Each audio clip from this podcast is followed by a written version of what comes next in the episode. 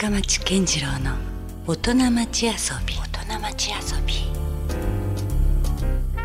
それでは本日のゲストをご紹介しましょう。ダブルクラウン主催の猪俣悟さんです。よろしくお願いします。まああの猪俣君と実は私はもうかれこれ10年以上のお付き合いがあるんですよね、そうです。なんか、はい、なんだかんだでとてもあのお世話になってていつもありがとうございます。いやこちらこそですよ。どうですかね？遡ると15年ぐらい経ちませんか？経ちます。あのねはい、番組からもうずっとご一緒させていただいてたので、はい、あの KBC でかつて「気ままに LB」というね番組があっておりまして そのスタジオセットの花の、えー、デコレーションを猪俣君にお願いしていたという経緯がありましたね。はい、そうですそうです。でそれがねやっぱりすごく素敵だったんですよ。その毎週毎週あのね持ってきてくれる花が。はい。でありがとうございます。ねまたあの面白い素敵な花屋さんが福岡にあるんだなと思って。はい。でそれでね 僕もそれ以降はプライベートでもねいろんな、はい、あのことあるごとにあのいやいやこんなあの花お願いしますみたいな。あいやいやいや本当いつも、ね、プライベートが本当多いですもんね。本当お願いしましたよね。ありがとうございます。はい、えー、まあダブルクラウンっていうのは花屋さんですよね、はい、お花屋さん。そうです。はい。えっと場所はどこにあるんでしたっけ？今。場所はですね今福岡市中央区の白金っていう場所になります、はい、あの僕の店前は桜坂っていう場所にあったんですよね。でこう白金ってかっこいいなみたいな名前で選んじゃいました。ダメだってって割とそういうとこあるよね。結構福岡のお客さんもそうなんですけど、うん、県外というか東京とか大阪のお客さんが多くて県外からも注文が来るんですか？そうですね。結構県外が多いですね今は。県外が多い？多いです。花屋さんって町の近くにあるところにね、行って、まあ生ものだし、はい、なんかそういうところで見繕うようなイメージもありますけど普通の花屋さんを皆さんもしかしたらラジオ聞いてらっしゃる方は想像してるかもしれないけど、はい、もっとなんかなんだろうなこうアトリエっぽいよね。そうですね。まあガラス張りで作ってて、はい、ちょっとできるだけこうディスプレイとかにも、えー、力を入れてるお店ですね。そうだから所狭し狭しと花がそんな並んでるイメージでもないんですよね。そうなんですよ。あの予約制ももうほぼ完全予約制ですので、はい、あの突然こうふわっと入ってきていただいて、うん、えー、お花くださいという感じのお店ではなくてですね、まあ、うん、予約をしていただいたものが、まあ、あの準備されてると。準備されてると。いう感じです。はい、まあだからちょっとオーダー、はい、オーダーメイドのお花屋さんというか、はい、そんな感じですかね。はい、そうですね。今日は、はい、まあせっかく番組なんで、なぜに花屋さんの道を進んだかというところもね ちょっと掘り下げていきたいなと思ってるんですけど、これきっかけは何かあったんですか？もともと僕あの違う職業をしてたんですよ。前職はですね芸人ですね。芸人さんなんですよね。これ僕も聞いた時ちょっと衝撃でしたけど、はい、たまたま東京で東京でその NSC っていうのがあって吉本の。はい吉本の、はい。はい、でたまたま僕が大学卒業するときに1期生を募集が始まったんですよ、ね。おおそうなんだ。はい。はい。で僕はもうあの就職する気満々で、まあいろんな会社にこう面談面接ですかね。とか会社説明会とか行ってたんですけど、うん、僕の当時の相方がその、うん、NSC の1期が募集があるぞと、うん、で受けるぞと。いやもうちょっとそれはもうできないよと僕はもう卒業して就職しようとしてるんだって言ってたんですけどやっぱ無理やりやっぱそのオーディションを受けて、うん。まあ、案の定やっぱそれでこうなんとなく受かっちゃったんですよね。そそっからそっからもうちょっとこうドドドドドとそっちの道に入ってしまい、まあ、親にもすごく怒られ「お前は何をやってるんだ」と。であんまりこう面白くなくてやめちゃったわけですよね。面白くて、面白くなくてって僕があの、えーと笑わかすのが面白くなくてなんですけどえ？やればやるほど別にそんな芸人は自分とはちょっと違うんじゃないかということが見えてきた。そうです。まあそのだんだん相方と仲良くなくなっていくのもあったんですよね。仲仲悪くなっていくとですね、うん、まあ、よくあるパターンなんですけど。なるほど。はい。で、まあ、ちょっと解散することになりまあ、このその職業ってやっぱご存知の通りとてもなんですか、ね、お給料が安いということもあって、うん、まあ、結構の借金、はい、借金というか、まあ、いろいろあって、うん、もう行き場所がなくなって帰ってきたのが福岡だったという、まあ、福岡実家があったからですね。なるほど一旦帰ろうと。一旦帰ろうと。うんうん、でただなかなかこう社会復帰ができずに、うん、でたまたま歩いてたところのはっと見た窓辺にあったのが花屋のアルバイト募集だったという。おで、まあ、そのままもう花屋だったら俺にでもできるんじゃないかという甘い考えでフラッと入ってちょっと働かせてくださいということを言ったらたまたまそこに社長がいたんですよね。うん、でもそのまま気に入ってくれて明日から来なさいという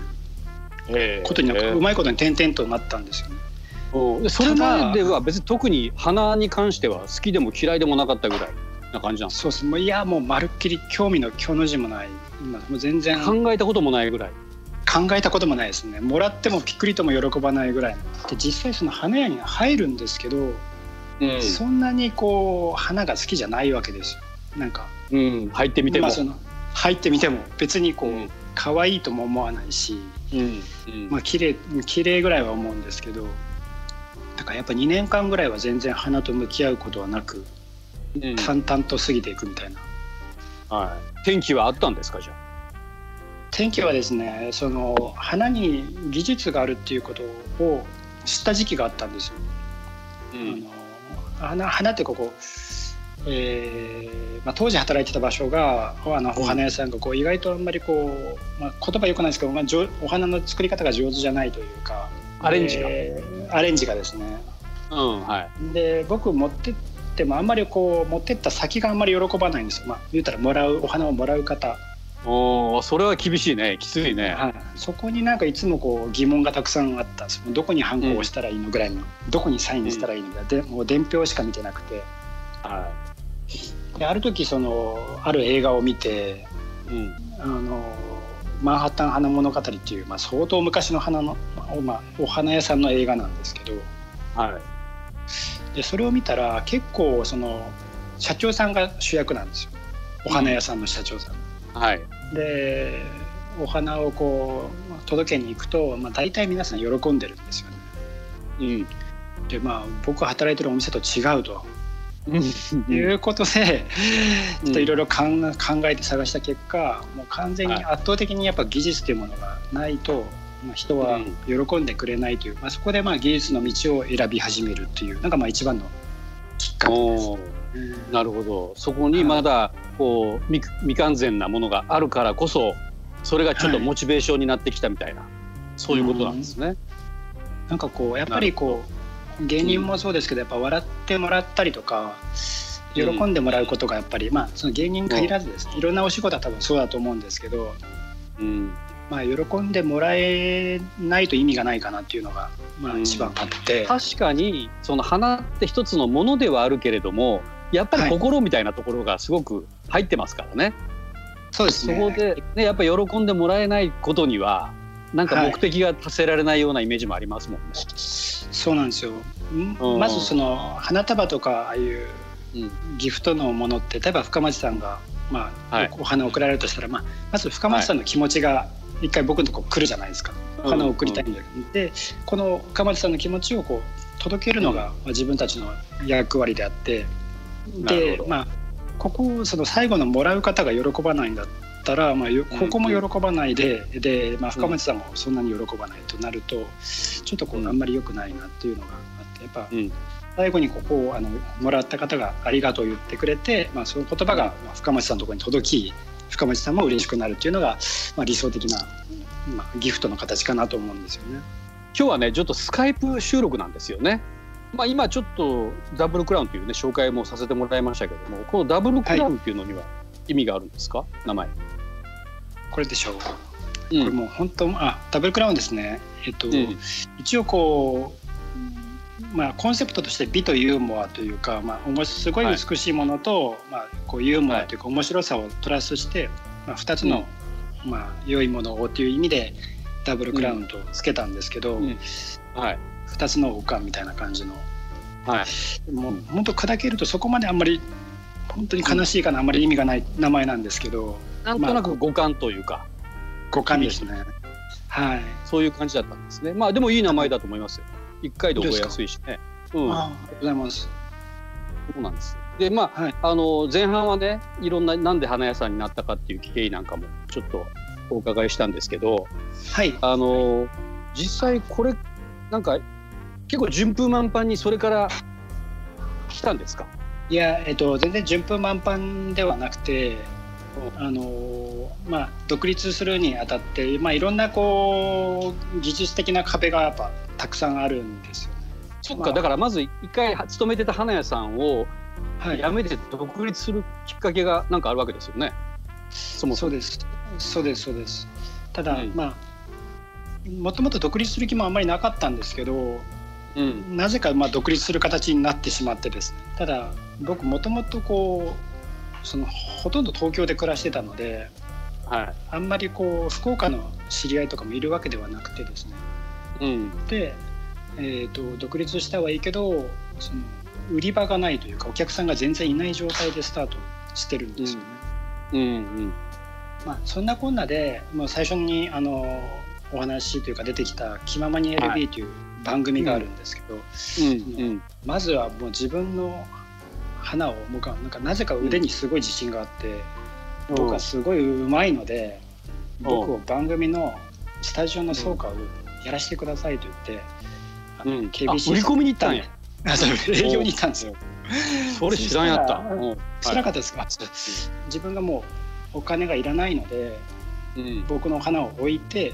うん、で、まあ、番組のエンディングロールかまあ、オープニングかどっちかでちょっと出してくださいというのが僕の希望だった、うんはい、でそれを飲んでくれて、はい、まあ確かにいいプロモーションにはなるよね。まあそのそうですね、まあ、前の経験もあって多分それで以外多分生きていく道じゃないかなというのが。じゃあもう本当独立間もない頃にそういう曲に売り込みに行った感じなんですね。はいそうです。独立して多分3か月後には多分あの LB の仕事をさせてもらってたと思います。実は。そうなんや。だから。もうむちゃくちゃゲリラ的ですね。いやてっきりもいろんなこう経緯があってで注目されてそれでてっきりもう抜擢されたような勝手にそんなイメージで言ってましたけど。逆です、全然そうじゃない。はい、まあでもその結果オーライというかね。あの僕はやっぱりその番組の時にあのその猪俣ワールドまあね、はい、見て この人面白いなと思ったのはそもそも鼻を使ってなかったりするもんね。はい、そうですね。でなんか例えば果物のようなものだったりとか、はい、なんかあのしかもそれがあの花瓶の中の水の中に浮かんでたりとか、うん、なんか全然こう本来の花を装飾するようなこう概念と全然こう違う。えー、デコレート、まあ、クリエイティブな感じにね結構驚かされましたよ。あ本当ですか？いやいや、うん、ありがとうございます。あれまでも結構大道具さんというか美術の方から毎回怒られてたんですけど。えなんでなんで？映らない。映らないとか。ああ このでもまあそれが結構1年間ぐらいあって、うん、あの、うん、もう赤の、まあ、赤の色は色が出ないからこうこうとかいろいろ。で、まあ、だんだんこう番組仕様の花の色合いとかを、まあ、ずっと勉強させてもらっまあ、あの、長くさせてもらってたんですけど。でもやっぱりなんかどっかでこう狙ってたとこもあるわけでしょちょっとち普通と違うものをあそうですね毎回もうめちゃめちゃ狙ってましたね。ね毎回だって、うん、もうだから僕らがオープニングでそれに必ず触れたくなるようなそういうなんかものになってましたよね最終的には。はいありがとうございます。本当なんかもういつも番組頭で触れていただいてでなんかそれで、はい、すごくブレイクしたというか、まあ、お店がですね。あそっからじゃあダブルクラウンのサクセスストーリーの始まりなんだ。そうです。もうそれがなくしてはってあの番組なくしてはって感じなんですけどそこからまあいろいろまあ深町さん言っていただいてコメント出したりとかしていただいてはいああのダブルクラウンみたいな感じになったというなんか無理やっこなんですけど。いやでもなんか改めてこう運命的なこう出会いを感じますね。そうやって話をお伺いするとね。僕と猪俣君の関係性においてもね。ああありがとうございます。そうですよ。いやいやこちらこそですよ、はい。おまあでもねあの今今となってはもちろんご自身のお店のね、はい、えー、繁栄ぶりもあるんですけれども今い。ろいろ横つながりで面白い仕掛けやってますよね。はい、前、ね、あの聞いたのはいろいろイベントをまずそもそも、はい、あのいろんな他の花屋さんたちと、まあ、はい、組んで。はい。電光石火ですね。電光石火もいわゆるただのあの電光石火という字ではなくてちょっとあの、うん、変わった当て字してましたよね。そうです。え伝えるに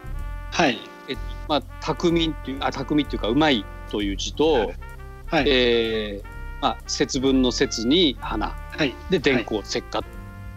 はい、まあ、あの造語みたいな感じですけども。この電光石火っていうのが、まあ、ダブルクラウンってどっちかというと技術系テクニック系のお店なんですよね。はい、テクニック系というかまあこう、うん、綺麗に見せるのが、うん、まあ目的目的じゃないです、まあ、5をや、うん、コンセプトにやってるんですけど、まあ、このお花井系の電光石火っていうのはこう、お花をいろんな方に知ってもらおうっていうのがコンセプト、まあ、多くの方にはお花の素晴らしさを知ってもらおうというのが、まあ、電光石火のコンセプトになります。そうこれはあれなんですよね。花池パフォーマンス集団。電光石火と。はい。これあのいわゆる池っていうのはそのライブで行けるという意味があるんですか？ライブ。はい。ライブで行けるんですけど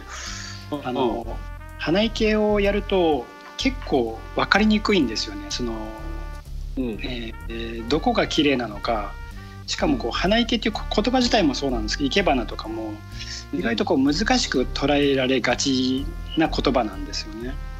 なんか華道という言葉があるように何かねこうちょっと、うん、あの精神精神的な部分だったりとか、うん、いろい。ろしきたりも含めてありそうですもんねルールが。はい、うん、なのでそういうのをもうちょっとこう砕いて、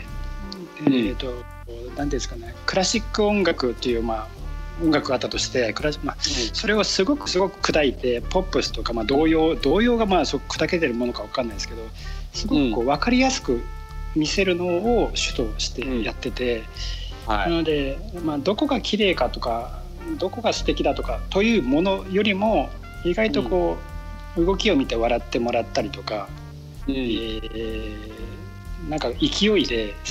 うん、花を生ける勢いだけを見てもらっておお面白いねとかいうその、うん、花にあまりこうなんですかね重点を置いてないというか動きとか、まあ、楽しさというかに結構重点を置いてるますね。わ、はい、かりやすくとにかく伝えたいと。そうですわかりやすいです、花の良さをね、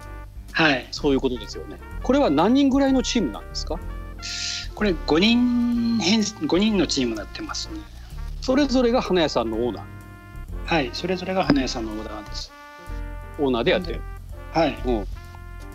そっか。じゃあこれもあのどうですか？今ひん割と頻繁にというかそういうまあ今ちょっとこのご時世なんでねイベント自体はちょっとやれない状況にもなってるでしょうけどもかなり積極的な活動をしてる方ですかこれでですね、えっと、実はこの電光石火っていうグループが去年の秋ぐらいからこのパフォーマンス活動と別で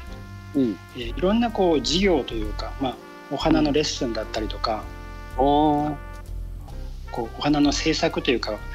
こう、はい、飾り付けとかそういうのもやってるんですよね。花はやっぱ伝達していくのが仕事とい。うふうにしてるので、はい、まあ、子供向けにお花をこうこうやって触ったらいいんじゃないかとか、うん。うん、そういうこうなんかその最初の初歩的な初歩的な初歩の部分というかを伝えていくのを、えー、活動まあ、半分ぐらいはそっちにしてるんですよ。なのでなるほど今結構パフォーマンス活動ってもうこの今の影響でだいぶほとんどない状態なんですけど実はその飾り付けだったりとか、うん、そういうものは今もずっと継続してあの行っているグループなんですけど。なるほどねだからあのまあもともとねあの猪俣君はただの普通の花屋さんじゃないなとは思ってましたけどもまあすでにだからちょっと花屋さんとはまた違う花の魅力についての、はい、まあ伝道師伝道師じゃないですけどそういうような、まあなんだろうこうミッションみたいなものにどんどん気づき始めてるんですね。そうですね。もうなんかやっぱりこう今さっきあのお花の曲というか今お花につなが、うん、まつわる曲で、まあ、今回選ばせていただいてて、はい、で実は結構ですねお花の名前が歌詞に入ってる曲って今このこの時代ってすごい多い、うん、多いじゃないですか。多い、ね、まあ言われてみたらね確かに花っていうのは割と曲に題材になりやすい素材かもしれない。うん、で、まあ、子供の名前とかも花が、うん、花の名前がついてたりとか、うん。まあ、その割に意外と花とこの人との距離ってこうあんまりそこまで近づいてない気がしてですね、うん、確かに昔よりは圧倒的に増えてるんです男性の方もあの、女性の方も増えてるんですけど、はい、まあ、もう一歩近づけるためにはこうもうちょっと砕いていく必要があるのかなっていうのが、うん、今の考えではありまして。そんな猪俣さんが思うズバリ花の魅力っていうのは何ですか？花の魅力はですね僕まあ男性側と女性側の捉え方が多分大きく違うと思うんですけど多分男性側から見る花っていうのは多分命とか多分命に近いかもですね。命生命とかそういうものを多分多分もちろん女性側としてもあると思うんですけどまあ生き物ということもありますしね。そうですそうです。生ものというか。はい。可愛いとかいうのが先に来るというよりも、うん、生きてるなとか、まあ、水だったりとか、うん、そういうのがあのすごく僕にとっては大事なものなのかなという。うん、なので俺が命を象徴しているもの、みたいな感じ、はい、うん、そうです。やっぱあの深松さんもお家に猫ちゃんいらっしゃると思うんですけど、はい、まあ、僕のお家にも猫ちゃんがいてですね、はい、ああそうですか。はい、はい、猫ちゃんのとこはやっぱ植物ってなかなか飼えないじゃないですか。うん、なんか花瓶倒したりするしね。そうそう、食べ、食べの水を飲んだり、そう食べたり。うん。なので、なかなか難しいんですけど、まあ、うん、その動物を飼ってらっしゃらないとか、まあ、その一緒に暮らしなくても。植物とか、あれも命として生きてるので。はい、意外とこう置いてみると、だいぶ家の雰囲気って変わったりするんですよね。ああ、もう全然違いますよね。華やかになるというか。はい。はいうん、なのでその、まあ、花を生けるという言葉自体を、うん、あの本当はその生け花の方に言うと怒られるかもしれないんですけどその言葉自体がちょっと難しくさせてる気がして、はい、僕はもう花をただ水にポンって入れてるだけのものだと思ってるので、まあ、それがもう入れるものが別に花瓶じゃなくても、皿でもなんか瓶でも何でもいいんですけど、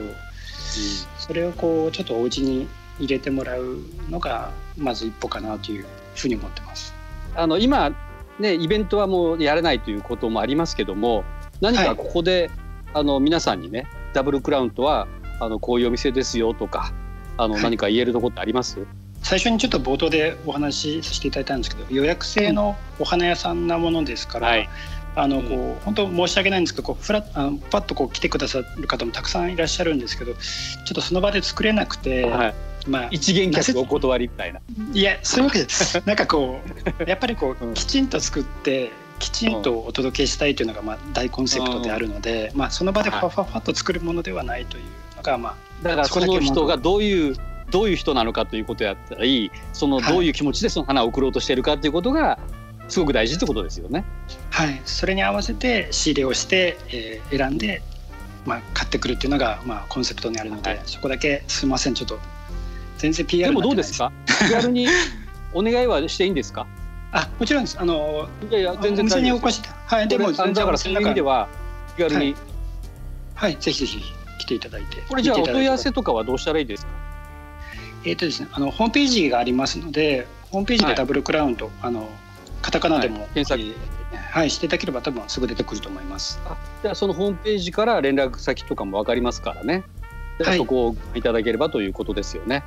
はい大丈夫です。はいわかりました。じゃああのまた来週もですねあの引き続き今度はいろんなプライベートな話も聞かせてください。はいよろしくお願いいたします、はい、ということで今夜のゲストは、えー、ダブルクラウンの主催者猪俣悟さんでした。ありがとうございました。ありがとうございました。LoveFM Podcast LoveFM のホームページではポッドキャストを配信中。スマートフォンやオーディオプレイヤーを使えばいつでもどこでも LoveFM が楽しめます。LoveFM.co.jp にアクセスしてくださいね。LoveFM Podcast